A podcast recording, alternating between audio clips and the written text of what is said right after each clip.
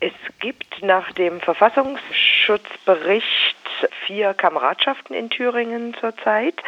Das ist einmal die Kameradschaft in Fretterode im Eichsfeldkreis. Da seien so circa 15 Mitglieder offenkundig. Dann gibt es die Kameradschaft Freies Netz in Jena. Das hieß früher Nationaler Widerstand Jena. Da geht es um so circa 20 Mitglieder.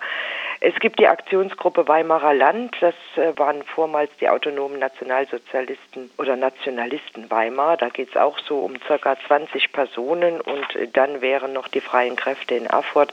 Das war vormals das Freie Netz Erfurt, eine Aktionsgruppe und da geht es so um circa 30 Personen.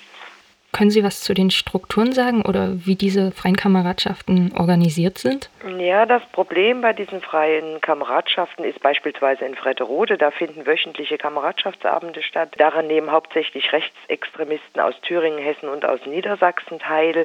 Und das ist so eine pseudo-private Atmosphäre. Deswegen ist das auch so schwierig, äh, da richtig nachzukommen. Aber jedenfalls, man trifft sich regelmäßig und es ist aus unserer Sicht ein Sammelbecken, wo sich sich durchaus gewaltbereite Rechte treffen und in so einer Art Vereinstruktur, aber doch nicht Vereinstruktur, dann ihre unheilvollen Dinge beraten können und besprechen können. Und es gibt eben, wie ich schon sagte, die Kontakte auch über die Ländergrenzen hinaus. Nun wird ja jetzt in Thüringen seitens der SPD darüber debattiert oder nachgedacht, vielleicht so ein Verbot der freien Kameradschaften einzuführen. Welche Gefahren gehen denn jetzt von freien Kameradschaften aus? Warum wäre da jetzt ein Verbot notwendig? Also erstens mal haben wir uns ganz deutlich für das Verbot rechter Kameradschaften ausgesprochen und ein entsprechendes Verfahren, so möchten wir, das sollte vom Innenminister geprüft werden. Bayern hat bereits schon äh, freie Kameradschaften verboten, also es ist nicht so, dass das jetzt eine neue Variante wäre. Wie ich sagte, es gibt nach dem Verfassungsschutzbericht vier sogenannte freie Kameradschaften und die sind eben Bestandteil rechter Netzwerke und oftmals auch Ausgangspunkt von politisch motivierter Gewalt, auch äh, zum Beispiel gegen Ausländer, gegen Andersdenkende wie auch immer. Und nach dem Abschlussbericht des NSU-Untersuchungsausschusses ist nochmal offenkundig geworden, dass gerade auch das sogenannte Trio sich in diesen freien Kameradschaften in solchen Bereichen sozialisiert bzw. radikalisiert hat. Und deswegen sagen wir, mittlerweile ist es so offenkundig, äh, dass äh, man an einem Verbot äh, nicht herumkommt. Also dieses Sammelbecken, ähm, da muss endlich gehandelt werden. Sie haben jetzt schon angesprochen, dass das auch infolge dieses Untersuchungsausschuss-Abschlussberichts des NSU, dass es dazu geführt hat, dass eben dieses Verbot dieser Kameradschaften eingeleitet wurde oder darüber jetzt nachgedacht wird. Welche Rolle haben solche freien Kameradschaften jetzt nochmal konkret bei den Verbrechen des NSU, also des nationalsozialistischen Untergrundes, gespielt? Ja, dort ist man zusammengekommen. Dort hat es also im Prinzip angefangen. Ne? Wenn man dann jetzt mal abgesehen davon, dass ja dann die ganzen Dinge, die offenkundig wurden, dass zu Anfang in den 90ern, als es um die Garagendurchsuchung in Jena ging, als man noch zumindest einen, nämlich den äh, Böhnhardt von dem Trio, noch offenkundig hatte, dass man wusste, dass auch Frau Zschäpe eine solche Garage angemietet hatte und, und, und, konnte man feststellen, dass diese drei insbesondere auch ihre ja, bösartigen Dinge begonnen haben in solchen Kameradschaften. Und ich sagte vorhin schon, das Problem ist einfach, dass man da in so einer pseudo-privaten Atmosphäre ähm, zusammenkommt. Es gab damals dann auch schon die Kontakte auch zu anderen Rechtsextremen anderer Bundesländer. Und das ist das Gefährliche daran. Man unterliegt nicht dem Vereinsrecht. Ne? Man, man, man trifft sich da und macht sogenannte Kameradschaftsabende, wie auch immer. Aber tatsächlich dienen diese Kameradschaften dazu, Mitglieder für rechtsextreme Parteien zu rekrutieren. Und es geht auch darum, dass dort die Überlegungen beginnen, in welcher Form auch gewalttätig äh, gehandelt wird. Und das ist eigentlich das Gefährliche. Und wie gesagt, wenn mittlerweile uns Bayern schon vormacht und zeigt, dass es durchaus erstens möglich ist und zweitens auch berechtigt ist, derartige Kameradschaften zu verbieten, dann denke ich, muss gerade aus der Erfahrung dessen, was der Untersuchungsausschuss herausgefunden hat, muss Thüringen jetzt auch darüber nachdenken, solche Kameradschaften zu verbieten. Jetzt sind ja diese Kameradschaften nicht nur in Thüringen aktiv, Sie haben das ja selber schon gesagt, dass da auch länderübergreifend Kontakte gibt.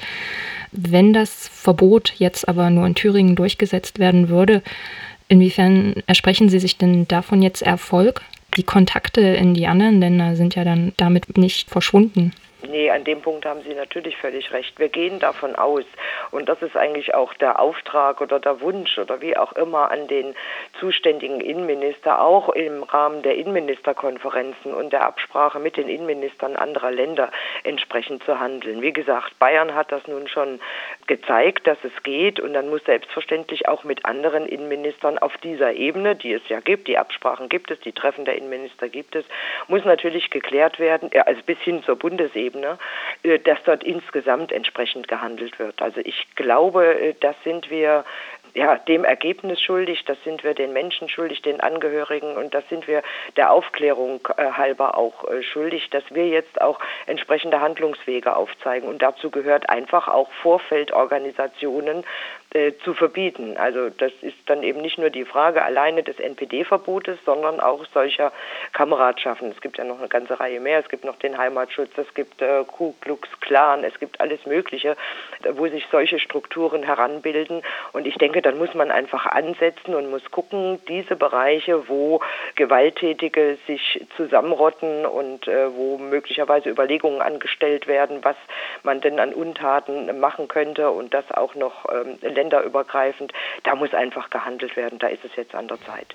Sie hatten ja auch jetzt schon gesagt, dass diese freien Kameradschaften anders als Parteien oder Vereine, die feste Mitglieder haben, also so ein bisschen so eine schwammige Organisationsform ja. haben, wie sieht denn dann so ein Verbot aus? Man kann ja auch davon ausgehen, dass wenn so eine freie Kameradschaft verboten wird, sich diese Leute unter einem anderen Namen wieder zusammenfinden. Also wie kann so ein Verbot aussehen? Das ist eine ganz berechtigte Frage. Das ist auch immer so ein, so ein Argument, dass man dann sagt, ja, wenn man das eine verbietet, dann finden die eine andere Plattform.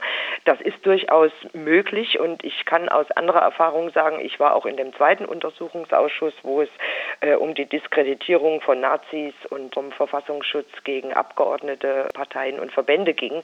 Auch da habe ich mitgearbeitet und aus eigener Erfahrung im Sportbereich kann ich sagen, solche Dinge passieren ohnehin. Also dass äh, Rechte dann äh, Vereine gründen, beispielsweise Sportvereine oder irgendwelche Kulturvereine oder pro irgendeiner Stadt, also diese Pro-Vereine, die man da macht, das passiert ja ohnehin schon. Das heißt, es wird sich an dem Punkt auch nicht verhindern lassen, dass sie möglicherweise in einer anderen Struktur auftauchen. Aber wenn man weiß, dass es eine Gruppe gibt, ich nehme jetzt mal als Beispiel die Aktionsgruppe Weimarer Land und man weiß, das waren früher die autonomen Nationalisten Weimar und es handelt sich um 20 Personen. Man weiß um die Führungsperson, die kennt man na namentlich man weiß, dass sich solche Menschen zur Aufgabe gemacht haben, ich sage das bitte jetzt in Anführungsstrichen, den täglichen Kampf gegen ein krankes und marodes System zu führen für ein freies, nationales und sozialistisches Deutschland.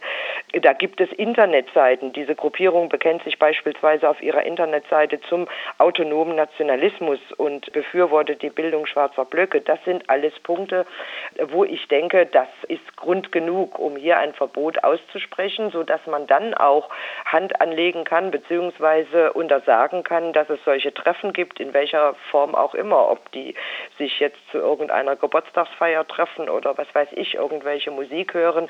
Ich glaube, das ist dann Anlass genug, dass man da entsprechend handeln kann. Das ist auch die Aufgabe, ähm, denke ich mal, des Innenministers, die entsprechenden rechtlichen Grundlagen da auf die Reihe zu kriegen. Und letztendlich, äh, es bedarf lediglich der Absprachen mit Bayern beispielsweise oder mit den anderen Innenministern, um hier an dieser Stelle handeln zu können.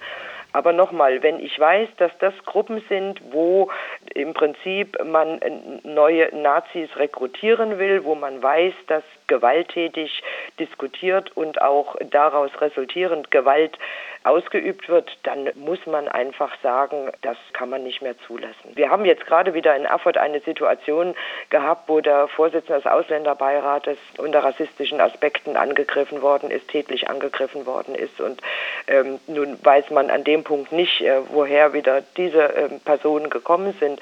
Aber ich glaube, man muss sehr viel genauer hinsehen. Man muss nicht oder man darf nicht auf dem rechten Auge blind sein. Man muss genau hinsehen und da, wo es die Möglichkeit gibt, diese Plattformen und Rekrutierungseinrichtungen schlichtweg verbieten. Gibt es denn jetzt schon Reaktionen von den Innenministerien der anderen Länder auf diesen Vorschlag? Nein, also konkret äh, ist jetzt zu unserer Ausführung, die ja Bestandteil des Sondervotums der Fraktion, der SPD-Fraktion war hinsichtlich des ähm, NSU-Abschlussberichtes. Da gab es jetzt noch keine deutliche Antwort darauf, aber deswegen ist es uns so wichtig, dass wir hier an diesem Punkt im Gespräch bleiben und unabhängig von Wahlkampfzeiten jetzt in Thüringen, dass das auch eine Aufgabe ist für den kommenden Landtag, wie auch immer er zusammengesetzt sein wird, in der Hoffnung natürlich, dass kein Nazi hier Platz findet im Thüringer Landtag.